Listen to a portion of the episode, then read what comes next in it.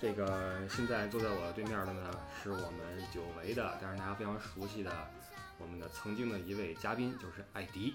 哎，大家鼓掌。大家好，大家好，大家好。哎这个艾迪这次和我见面呢，是因为大家就是我们的群里面人都很熟悉的乐游二零一七事件。嗯，咱们这乐游已经乐了有十天了吧，快。哎，对，哎，一路上欢声笑语，嗯。走到了尼斯，嗯，然后呢，这个一切都很顺利哈。哎，呃，这个乐游的事儿，咱们通过视频、通过照片，已经在群里面分享了很多了。对喽，但是呢，这个随着我们的行程的深入呀，哎。也有很多朋友啊、听友啊，哎。很关心一个问题。哎，哎，你这次出来，呃，形象嗯塑造得非常好，哎，这暖爸的形象。哎，说高大威猛，哎，有人说咱们这次是这个呃跑男加上爸爸去哪儿，啊，嗯啊这个因为你这个带着你的这个呃果果啊，带着儿子出来的，是是，多大了？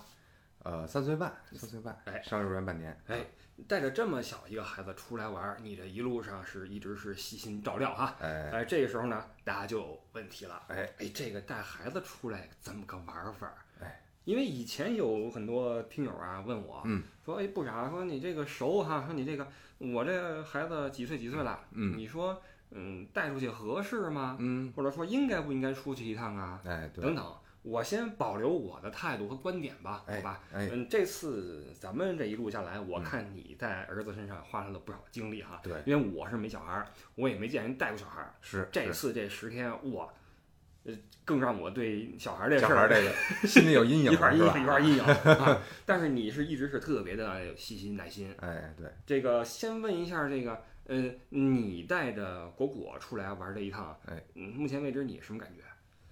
呃，我的感觉是挺高兴，挺高兴，挺开心的。哟啊，这这这个这个，我的初衷其实就是带着孩子一块儿去这个更多的去见世界嘛。啊，啊，现在有更多的时间了和这个自主权啊，能把孩子带出来哦，啊，所以说我我觉得带孩子这个走一走看一看，这个非常开心。也就是说，这趟对你来说完全没有一个完成任务的感觉。没有，完全没有任务，这是我出发自己意愿的。其实我完全可以把他留在这个北京的爸妈家里啊，我出来玩一趟啊是十几天没问题啊啊。但是我确实是说服了很多人，包括父母哦，啊，包括的嗯家里的其他的监护人啊啊啊啊，然后这个把把把他算是带出来了。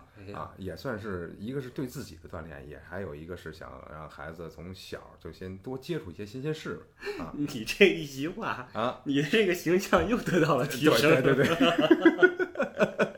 永远是官方的，没毛病，没毛病。对咱们这个纯元文化是有非常好的哎一个对对对提升作用啊。好，那这个很多爸妈带小孩儿哈哎，有些时候这个是是有点那个呃，挺累的。哎，对，对，就是你在小孩儿这块儿，你有没有曾经觉得累过？累，确实是累啊啊。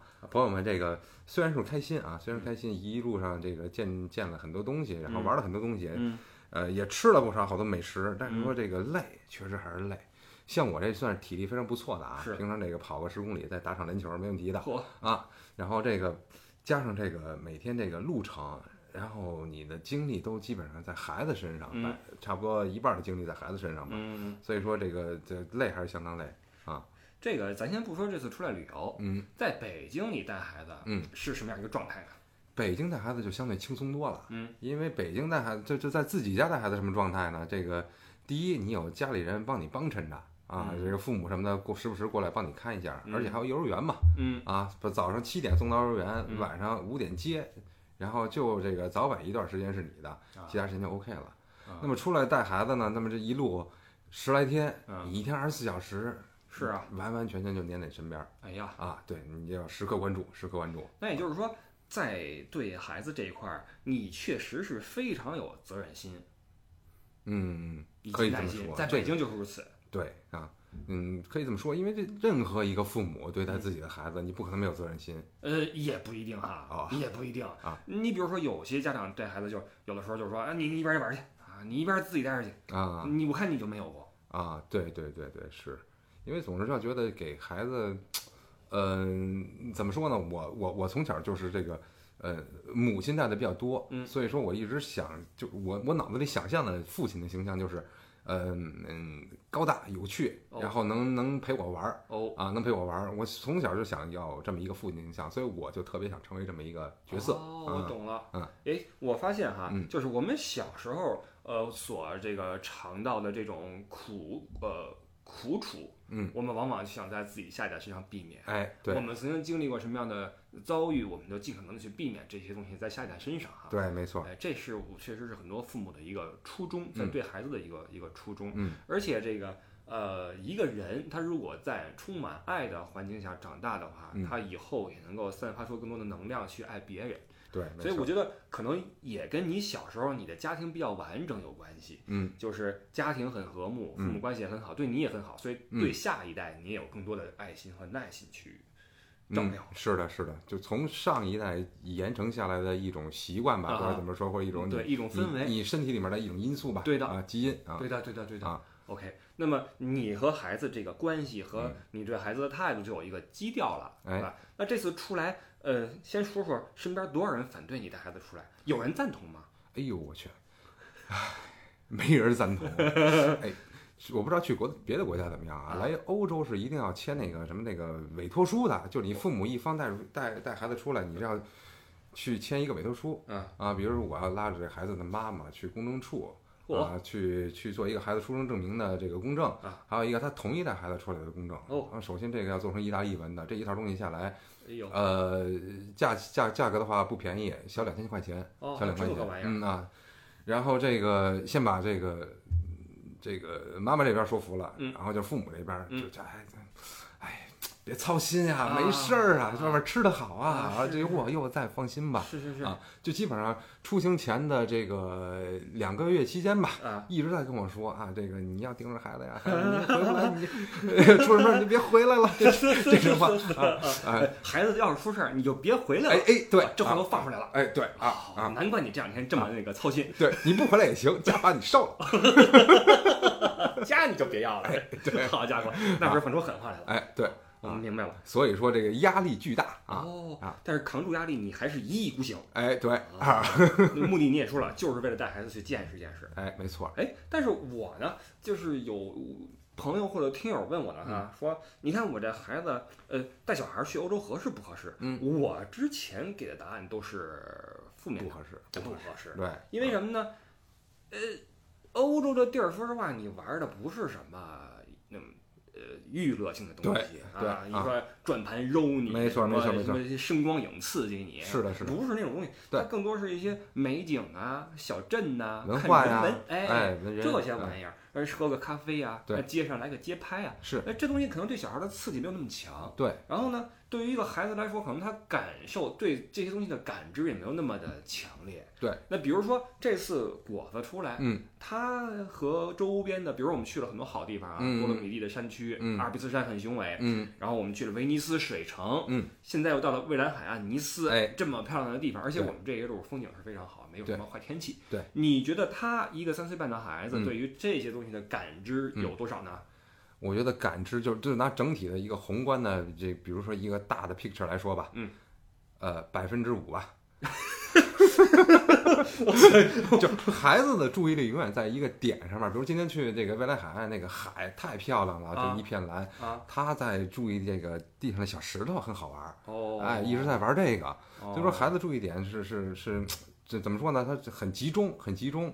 所以说可能看不到这么多的好的美景或者好的文化，但是说我觉得是对自己的和孩子一块儿，就我和孩子，我现在认为是一个组合。然后那我们来了是对我们这个组合的一个一个成长的一个怎么试炼吧，或者说怎么样啊？像团建活动一样，哎，对，哎是的，是你们两个一起在做件事儿，哎，没错哎，不在乎这事儿是否这个对他有什么真正的实际的影响，但是重要的是你们两个在一起，对对啊这种，父和子的感觉就出来了。是是是。哦，这其实我觉得总潜移默化的总会有一些些影响，嗯对吧？三岁，嗯三岁虽然现在我来我想三岁我什么都记不住了。嗯，啊，但是我觉得这种能种在这个可能是潜意识潜意识里面的东西，内心深处的会会有帮助，对他来说会有帮助。呃你说有道理，嗯我深信，就首先记忆啊，人的记忆一般是从三岁多开始哎建立的，啊哎之前肯定是记不住。是啊但是除了记忆之外，你这些你能想起的东西之外，你在内心深处嗯肯定有一些，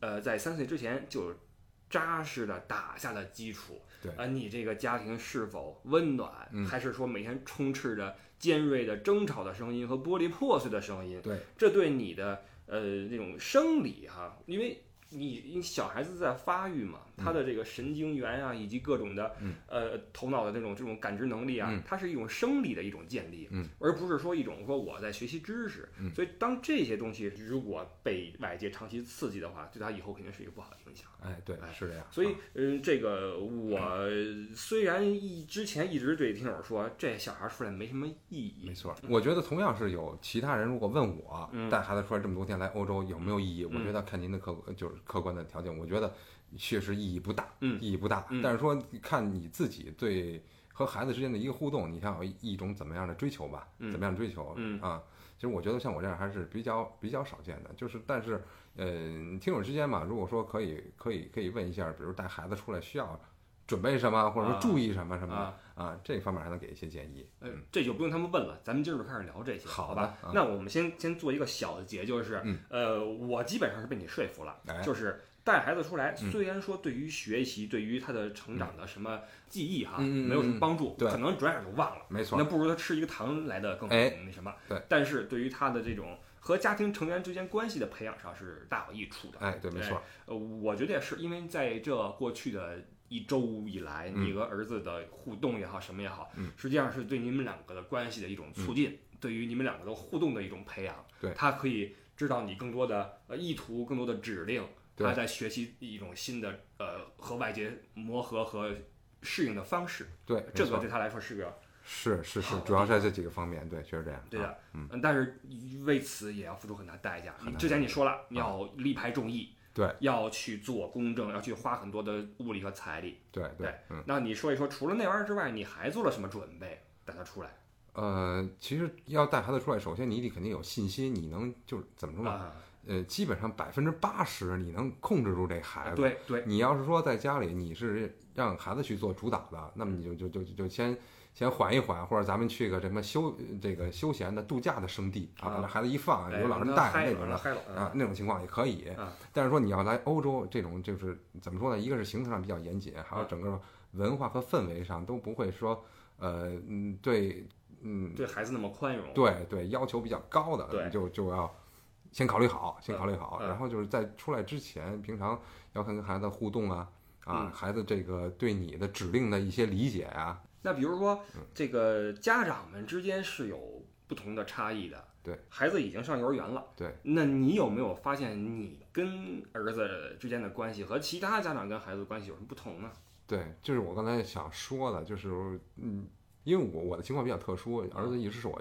基本几乎是我一个人来带，哦，所以说怎么说呢？他接受的基本上是我这种单向的、单向的一种这个指令呃。指令的输出，嗯啊，所以说在在上幼儿园也能看得出来，就是其他孩子就是第一次去上幼儿园，嗯，哇，这嚎啕大哭啊，啊然后黏着呀、不去啊是是这种的，我们啊家孩子完全没有，哦，完全没有。嗯，还有一个事儿就是重要的事儿是，他要进行，嗯，比如将要去上幼儿园，将要出去玩儿，一定要跟他把这个这个这个事儿说明白了。哦哎，你要去特别好玩的一个地方，干什么去？你要去特别好玩的一个幼儿园，有好多小朋友，然后让他把这个兴奋度调起来，哦那哦，然后再去让他去做啊，他能听明白。能听明白，三岁是完全可以听明白的。哦，是这么回事儿。对啊因为这个孩子在幼儿园门口耍赖这事儿，嗯这个我能理解。哎，呃，我幼儿园我可能记不太清了啊，嗯嗯嗯但是我小学啊，嗯我跟你说啊，不怕你觉得我丢人，哎，这个我小学这个第一天上学的时候，嗯我都特怵，嗯我这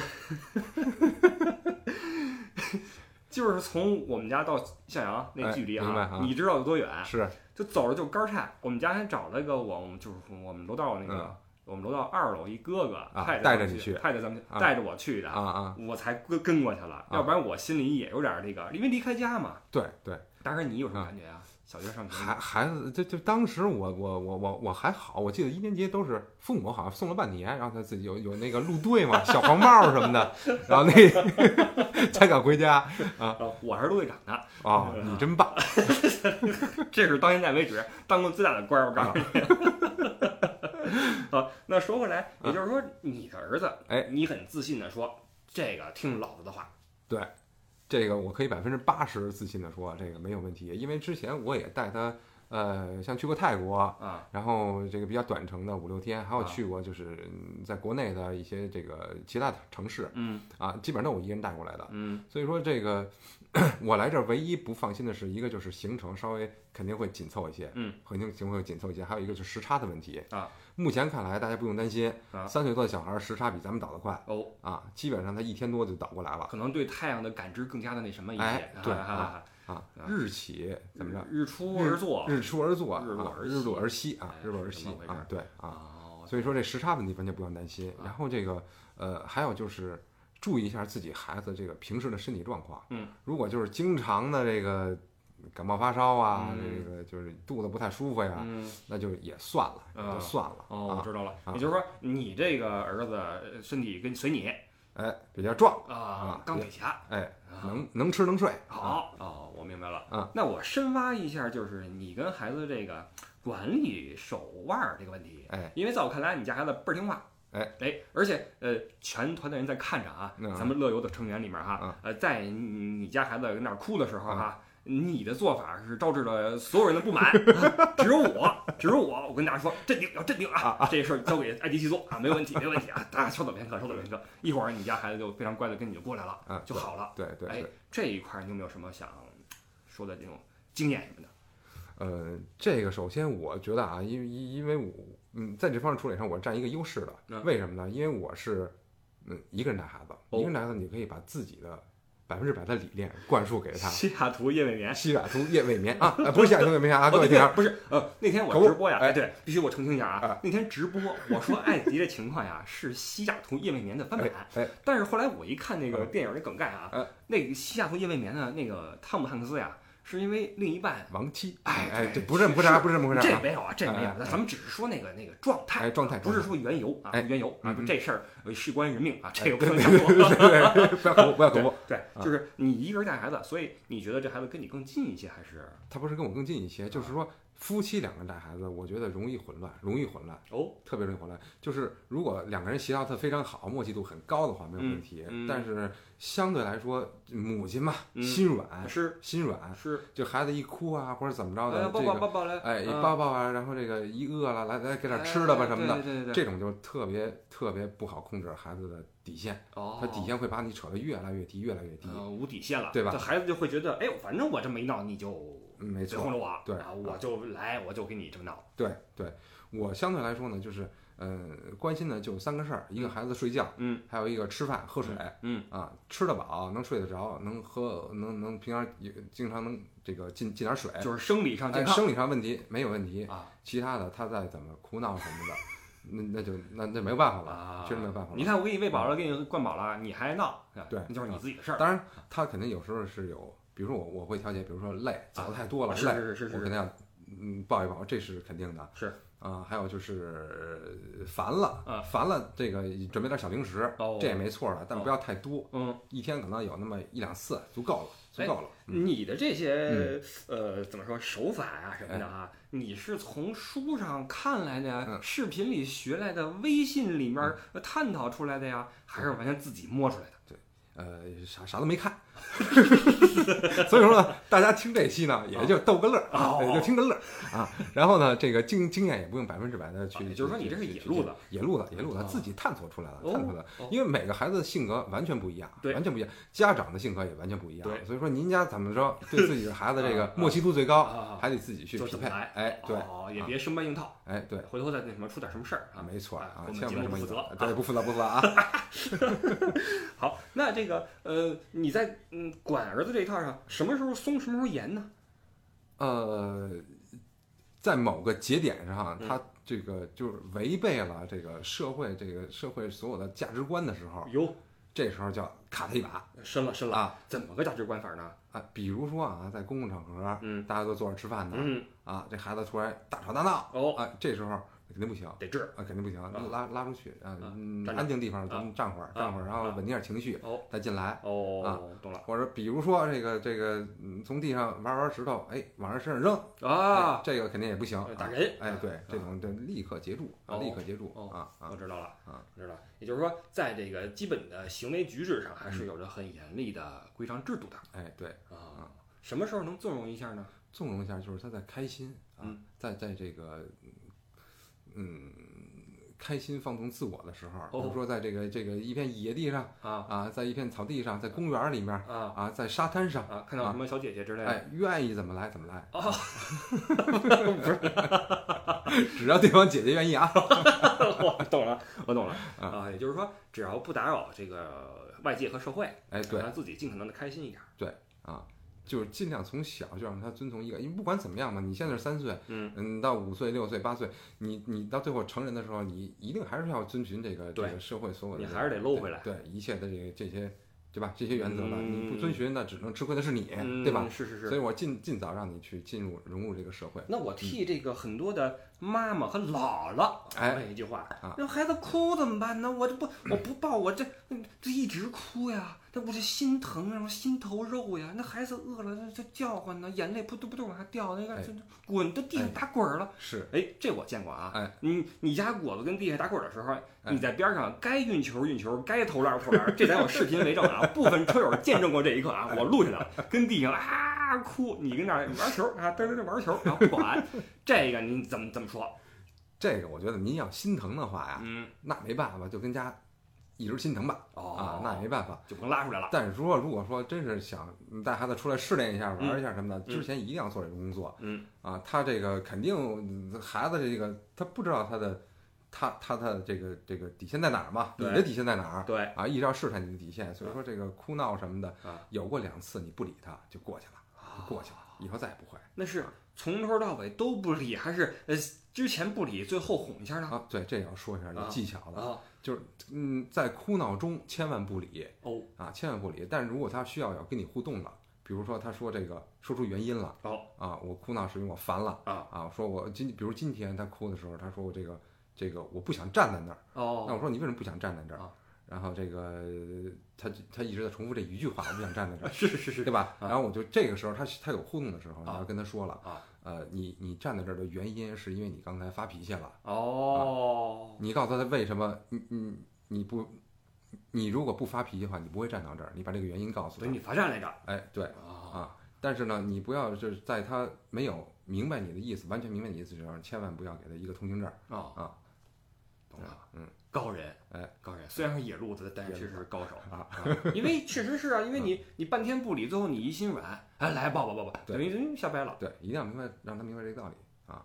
那也就是说，呃，该狠心的时候就狠心。对，那狠心之后是不是有点什么奖励和反馈呢？对，然后这个再过一阵时候，那你你他肯定有缓和的时候嘛。对，缓和的时候，缓和的时候，呃，你跟他说下一个事儿，比如说下一个事儿，哎，咱们一起去，嗯、再爬一座山啊，哦我给你一个奖励哦，啊。这时候看他什么反应。嗯如果说还不行的话，嗯如果还是在在在哭闹中，就是就别扭中，嗯，那你就还要让他冷静一下，我就让他完全冷静，就千万不要怕，就是花时间和和耐心在这这件事儿上，我觉得这件事儿挺重要的，啊，在他树立一个点，什么可以，什么不可以的。也就是说，你一直在用道理去灌输他，嗯而不是说呃强硬的说呆着不走，嗯也不是那种无止境的纵容。是等于是非常适中的一个，是就是咱们一切以道理为基准对对。在进行。我觉得一个是呃呃前期呃一半儿是习惯，一半儿是道理。嗯他他明白他这个点，他有时候哎，他有时候想脾气上来的时候，嗯他明白这个点不对了，他会嗯看我一下嗯啊，这个是一个习惯，我觉得是一个习惯的问题。哦然后之后如果说他突有时候突破了，然后你会要给他去讲这个道理。OK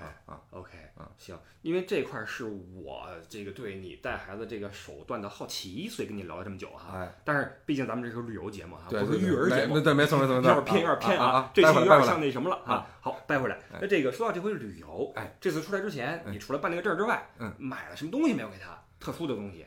呃呃，孩子其实，嗯、你先关注一下天气吧，哦你的目的地的天气。对然后像这边这个十月份，欧洲的天气基本上在十到二十度之间，所以说这个薄的卫衣，然后一个薄羽绒服，然后舒适的鞋备两双，嗯，然后袜子、内裤什么的，嗯啊，这个这个准都都都准备齐了，其实就这这衣服上衣衣服上就 OK 了，嗯然后就是带一些小零食，哦，小零食，然后这个呃，我给他备了药了，这这是特别争气，特别争气。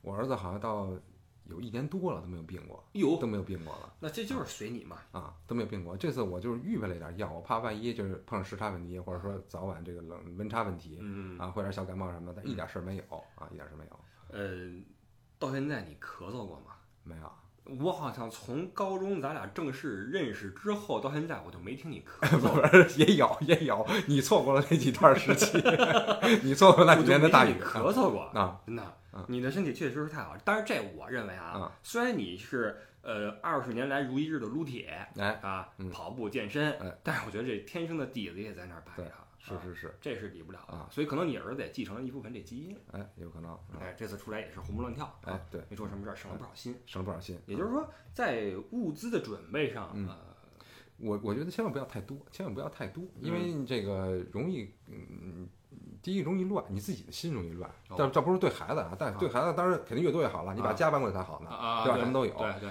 嗯这个因为这个你在行程上这个时间和你的精力是有限的，啊，你带着很多东西，一来是你在整理行李上面嗯啊，二来是你在怎么分配上面，嗯比如说今天穿什么衣服，明天穿什么衣服什么之类的嗯啊，今天吃什么，明天吃什么嗯，啊，在这方面，或者在酒店出发的时候你要拿什么，对，要装什么，哦，这些东西都是都是一个挺大的一个工程量，就千万不要太多挺乱的，啊！你就折磨十几天的功夫，对啊，比如两件外套，啊三个三个卫衣就行了啊啊，三四条裤子啊就行了。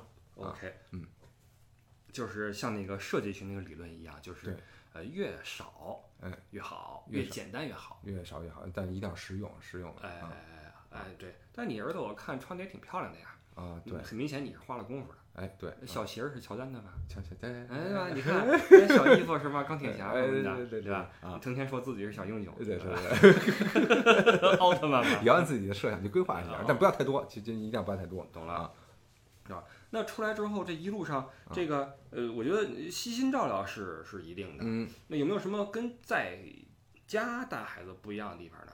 你出来之后嗯，照顾什么的？你比如说啊，嗯，我听你在车上，嗯，你就得老讲故事。对，因为我当我们开车开比较久的时候，嗯你在北京没有这种时候，没错要么在幼儿园，没错要，么回来之后跟你在一起，可能有三小时时间，哎只要睡了，对吧？对对那这对二十四小时在一起，他又没有老师带，没有小朋友一起玩。对那当然，我们这个团很给力啊，啊，明子阿姨哎，杰克叔叔对。啊，这两个人对孩子的照料是非常非常。今今天晨曦和吹 C 也也上来了，你发现没有？对对对，啊，到现在为止，除了我之外啊，你这个没有爱心的人，到现在为止，除了我之外哎都上了。哎啊，我是确实是有缺陷啊，可能我这方面可能确实是不行，啊点啊！对，但是我基本上咱们礼仪要到位，哎该抱抱，哎该微笑微笑，对吧？鸟理性鸟微笑啊，对对对对啊，对，到现在为止，团里面的叔叔阿姨们对他还是倾注了很多的帮助啊，哎对对你也有很多的这种帮助作用对对啊，所以这是非常幸运，跟您这个这个这些团友们都非常给力，因为一来都是同龄人嘛，年轻人对啊，然后大家也看我不容易啊啊，来搭我一把手，哎，谢谢各位是啊啊啊，真确实是不容易啊。那这个呃尽管如此哎，还是有很多时间和你在一起。对你比如说在车上啊，对我要是开着车，嗯他可能会会在后边连着问二十次，啊怎么还没到呀？啊，是怎么还没到呀？对，怎么还没到呀？这个这个怎么还没到呀？爸爸怎么还没到呢？怎么还没到酒店呀？宁子阿姨怎么还没到酒店呢？怎么还没到呀？各位这不这这这这这这这不是叠坏了，这不是叠坏了，不是打手带啊，看那手机呢，是不是卡了？没卡，确实这种情况啊，对，我在前面开车，我听后边就说怎么还没到呢？啊然后我就听你们解释啊过了这个山就到了过了这个弯儿就到了。是他真数啊，对他数完这个弯儿 怎么还没到呀？这时候怎么？这个时候你是怎么办的？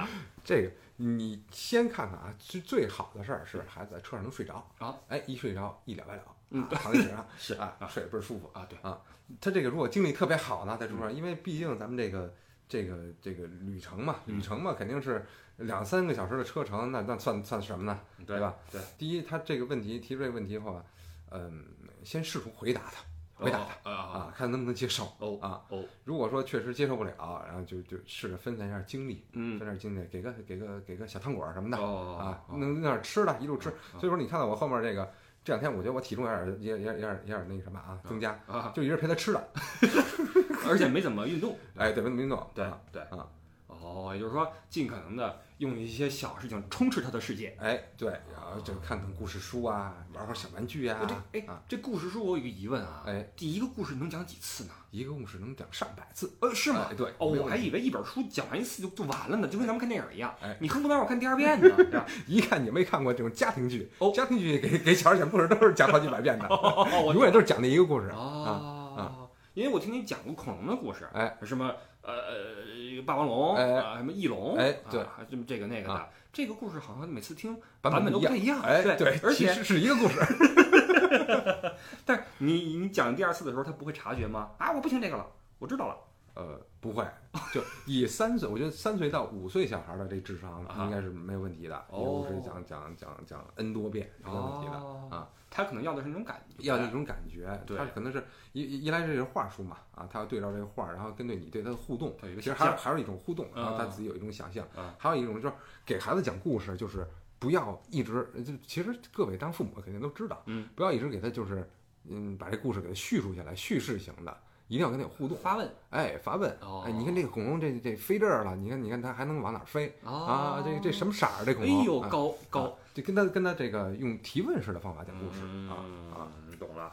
而且我看一本书，明子讲跟你讲好像同一个故事，哎，不太一样啊。对，讲的啊。名字属于是晚晚到来型，晚晚到来型。哦，我这属于就是这个评书型，评书型。哦，懂了，我懂了，我懂了，我懂了。这还挺有意思的。那这个喂零食就是投喂零食，嗯啊，然后这个讲故事，哎，嗯，除了这两个之外，还有没有其他的杀招呢？最大的杀招，但但千万尽量少用啊，尽量少用，这招肯定好使，肯定好使啊。就是我看啊，呃，大部分现在就是呃，我我我在国内出去吃饭嘛，大部分这个家长在这边办个桌子，玩手机，啊，或者这个自己吃自己的，孩子坐那边摆一 iPad，哦，摆一手机，自己给那划拉，下载好的动画片一放，哦哦对，戴耳机啊，特省事儿，倒也不说话啊，一点事儿没有，对，孩子跟那看呢，我靠。完全进入那个动画片的世界了，对对，这肯定没问题。做三个小时正常，你给他三看三个小时的，是奥特曼，就跟咱们玩游戏似的，哎啊，肯定可以。但是说这对孩子一来，你带他出来是为什么呢？对吧？对，你或者你嗯，你带他出去吃饭，你是为什么呢？啊，我觉得更多的是让他对周边的感官的这些世界的一个认知。对，你要是那你何不把他放在家里呢？就看动画片，对啊，懂了啊，这是最大。但如果是实在闹得不行了，这招拿出来肯定好使哦。哦，那他会不会对这招产生一种依赖？就是我还要看那个 iPad，我还要看奥特曼啊？怎么办啊？不可能，你就那个，在我这儿来说不可能啊，就是只能看一下，看一下，就是说在他情绪，你你你，因为跟孩子时间长了，你会对他情绪有一种了解，嗯，但他情绪就是没有到那个必要的时候，跟他这个时候你可以加入其他东西了，比如说哎咱们下去跑跑啊，我我给你拿拿个什么吃的呀，这个这这其他的招就开始上了。我就在想啊，你的这套行之有效的办法之所以你能够实施，嗯，有没有一种可能性是你家孩子性格呢，跟你他的这个父母有关系，就是还 OK？对，那有些孩子，比如说我拧，我天生就是拧。那你不给我看，我就我就跟那个滚。对，你你还不理我好，我拿我以头呛地，我我我我捶墙，我我咬人，我对吧？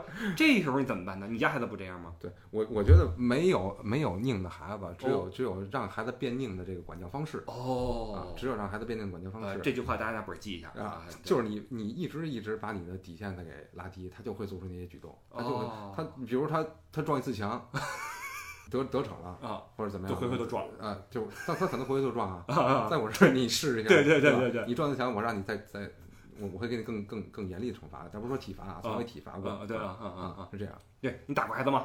没没从来没打过。哦，咱们小时候好像都那什么，多少多多少少挨一点打，哎是是是是是啊，给屁股一下什么的哈啊。但我觉得打完全没有，而且我觉得就是我小时候挨的母亲打比较多，嗯，掐一把，是是是啊，推一下，踢屁股一下，对对对对，这比较多。对，我觉得父亲完全不必要。呃，对啊，就是嗯嗯，男人跟女人对待孩子，他那个感觉是不一样的。是的，就嗯生来会对你有一种，嗯，倒不是说害怕吧，啊，就是说男性的一种震慑力吧，用这种去去去震慑他就 OK 了。是是是是是是是是是，懂了啊，懂了。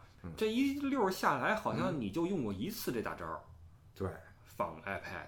放 iPad 放了这个有二十分钟，哦，差不多到目的地了，下来它不就 OK 了吗？哦，啊啊，下来就 OK。再上车，那他要是说，嗯，怎么还没到呀？那啊那怎么办呢？那咱们再讲会儿故事书，再吃块糖不行啊，糖要少吃，糖小孩一定要少吃。我基我基本上喂的孩子零食是，呃你不用从从国内带过来。嗯其实欧洲这边你随时买的超市东西都很好的。嗯啊，你买点什么干果，嗯这这那个这个麦片儿，就早晨吃那种麦片儿嗯啊，还有这个比如说面面包干儿啊，什么嗯这一类的。嗯然后这这类当零食给孩子吃一下，然后什么橙汁儿什么的啊，啊，不要弄糖糖糖，尽量少吃。有道理。嗯，哦 OK，嗯对，那基本上我其实说这些好像更多是出于我的这个好奇的地方哎啊，对可能父母们对这一套还是有点经验的。哎，对我自自己都都一这个那个这对吧？啊、对，因为我作为这个旅游业的这个从业者啊，很多人问我，我带孩子出来怎么样？那因为我是去服务的这一方，是，那我的感受是不一样的。你怎么教育是你的事儿，对，他什么表现，对这是我看在眼里的。明白哥们儿曾经有过被小孩吐在车里的经历，啊，所以对这事儿我是有阴影的，你知道吗？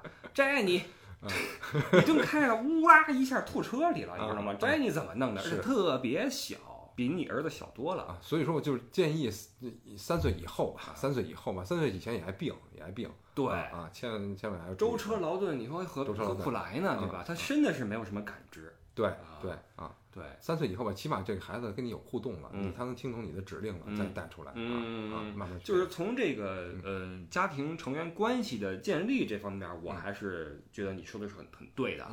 嗯所以当以前我在回答这些问题的时候，我觉得这就就算了吧。嗯各大旅行社说了，我说啊各位大爷啊千万饶小弟一把，我这个这事儿干不了，活儿千万别这活活儿对不起，能力能力没到啊，能力有限，能力能力有限，能力有限，这钱咱挣不了。其实我觉得这个多少个孩子一共我最多的四十个，四十个多少人来看呢？有大概四个大人出来，就就是老师了，啊四个人啊啊，加上我一个。啊我现在的观点有点改变，嗯。因为一开始我跟你说了哈，嗯。我说我我先保留我的观点，嗯。咱们先聊着。嗯慢慢的，我觉得这事儿是有，还是有缓儿啊，还是还是能够去去去，因为包括我带孩子出来做夏令营，嗯。呃，很多人说这是瞎掰，其实不是，嗯，他们出来之后确实能学到很多东西，是。呃，体会到很多东西，肯定。走的时候也跟你啊，最后抱着你哭，因为他心里知道你是关心他的，啊，他知道你是对他好啊，因为他只要这几天下来这种哎感情的交互因为啊，你你他知道，就是他当他没事儿的时候，你跟他是很亲很亲的、啊，一块玩儿什么的，嗯拉着你手，嗯这是没问题的。啊。所以最后也抱着你哭啊，我舍不得走啊什么的，也都这样。啊。而且他们在那个营地学来的东西也确实是有有有帮助啊。确实肯定是有帮助。哎，对了，所以这东西呃还是挺好。以后大家带孩子出来呢，也可以考虑。啊，要不然夏令营、冬令营那么贵呢，哦贵贵在人工上面了，对了，对？吧？你对了，你一个人看十个多少人？啊，是啊，营地的老师我说这么贵啊，啊，所以说责任重大，主要是在对呀精力上，精力上。对呀、对呀、所以这东西就就就单说哈，嗯单说。但是呢，孩子们嗯出国嗯，其实是个好事情。好事情。现在很多学校哇嗯，尤其那种实验学校嗯。或者外语学校嗯，三年级开始，嗯。三年级比如说新西兰，四年级澳洲，五嗯年级欧洲，嗯。六年级美国，嗯，就这么个跑法。嚯，这这小学毕业走遍全球了，可不是，就说呢，啊。现在这孩子不得了，嗯。啊，什么骑马，什么弹琴，好。就差玩枪了啊嚯就就这样，啊。什么都会了。嗯。所以现在家长们对孩子的教育确实是很很上心。啊。那呃，出国走出国门去看世界也是其中一项。对啊，所以这个我们这期聊的呢，主要也是这些东西。嗯啊，所以现在呃，大家对带孩子出来基本上有了一个概念吧。嗯我觉得是对带这个五岁以下的孩子出来是一个概念的嗯啊，因为我们只能从自身的经验和经历上啊去跟大家分享啊。嗯，对对。然后还有很多听友说，哎，不傻，什么时候组个亲子团呢？因为咱们明年要上那个听友团了。对啊，这事儿是肯定要去做。是是是很，多人问什么时候告诉我们路线、价格，嗯怎么报名？嗯，这事儿等我冬天回国嗯会和艾迪一起去记忆。啊好好我估计十一月、十二月就回北京，咱嗯们两个去做这事儿。好的好的，因为我们这事儿是要公开的嘛，我嗯不能偷偷摸摸的去做这事儿去，对吧？对对对，所以最后肯定会把这事儿广而告之，不论是用微博的方法，嗯。呃，听友群的方法，公众号的方法，嗯。咱们现在有公众号，嗯。叫不傻在欧洲，不傻在欧洲，哎。大家去这个微信上啊搜一下公众号啊，一定要搜公众号啊嗯。好多人为什么搜不着？您搜的那不是公众号，那可能是微信啊。搜公众号啊，打不傻在欧洲，哎。哎，搜我们那就是我们。对。还是那个呃背呃背对着那小人儿跳起来那个形哎，象，对，还是我们那个节目的 logo。呃，现在还没有怎么呃丰满起来，因为嗯我们没有那么多时间。现在我们俩在一起在做在做乐游嗯，呃，乐游之后我们会往上 PO 一些照片儿，嗯啊，会把它按板块的形式给它丰富起来嗯啊。那么我们会通过公众号也好，微博也好，微博、新浪微博里不傻哈，嗯，呃，以及我们听友群一起来告诉大家这事儿怎么个弄法嗯啊。但是亲子团这事儿，艾迪你想过吗？我想过，哦，哎，我所以说咱们这个也是一个怎么说呢？那个提前的告知吧，啊告知吧，提前的或者怎么样？我们基本上解答了一下大家对带孩子出游的这么一个疑问，对或者说，或者怎么说呢？跟大家分享一下。哎啊哎，对对对对因为有这个机会嘛。嗯哎，本来我是跟艾迪呢是要说一期在欧洲最适合约会的城市地点哎这么一集啊，啊结果就是因为 那天我电脑支上，然后话筒支上。就是独守空闺等佳人啊！哎结果这个等半天，左等不来，右等不来，再一看，艾迪睡着了，哄孩子一块儿睡着了，你就知道这事儿有多累。因为这个咱们这个岁数，基本上呃晚上你什么时候睡觉一般？我基本上十二点之前吧。哦，啊我是更晚一点儿啊，早上也起床，咱们也相应的没那么早。对对对，但是你带孩子出来，我今天很早就开始蹦起来了，是。啊那你就也得醒。我不是，我平时我平时都是这个点儿，我基本上十二点之前。为什么睡得早呢？因为我啊早上早上七点我肯定要起哎起呦，啊，好，所以晚上上班吧。啊，晚上早七。哦哦哦哦，我我倒是很适应啊我懂了啊，因为我是睡得晚起得晚啊啊，因为我们伪文艺都是这样的。啊哎对对伪文艺就是呃跟真文艺的区别就是真文艺也是睡得晚起得晚，哎但是有作品产出。哎我们是伪文艺，没没我们是对，我们没作品产出。晚上看个电影，然后流把眼泪就就对对睡了。早上起来什么都没有，就过去了。哎，发一微博抖一骚就过去了。这是我们伟文艺的做法。哎，没错啊，对，所以这个那天我看艾迪就是跟儿子一起睡去，我发现带儿子就带孩子，一带孩子出来旅游都是很累的事。很累的啊。啊，对，哎，这个那天节目就没录成，对，然后今天呢，就先说孩子这一期了。嗯啊，至于那一期的题目，我觉得那题目是车友一个车友提出来的，哎我觉得这挺好。挺好。呃，可以聊一聊哪个城市更浪漫一些。对对对哎啊，跟姑娘约哪更合我适咱们这次也可以再积攒一下，因为这毕竟咱们现在已经走到尼斯了嘛，对还有就是这个摩纳哥，还有米兰两站，嗯，然后可以再把这个其他的这几站，哎，我再去领略一下，哎对对感受一下这个风光对了，啊，看看再比较一下，看哪对对个最浪漫对对对啊，因为这事儿听我爷儿说不做准，哎，我这么一操哥，我说哪儿适合约会，这事儿可就不好说了是啊，我能有什么浪漫情调呢？对我，其实这事儿啊，我觉得你这鼓楼里面喝个豆汁儿最浪漫，对，就挺好，对对啊啊，就差听相声了，哎是，就挺好啊。那这事儿其实原本找个姑娘来说也挺好，听听他们的想法，没错对吧？啊，但是呢，这姑娘不是不好找，嗯，能说的没那么多，是 是跟上咱俩这种节对奏，对对是啊，所以这个可能还是得咱们两个来把这节目给他说了。对对对啊等，到北京的，等到北京的北京啊，哎，成。那今天也差不多了吧？好的好的啊，有什么要补充的吗？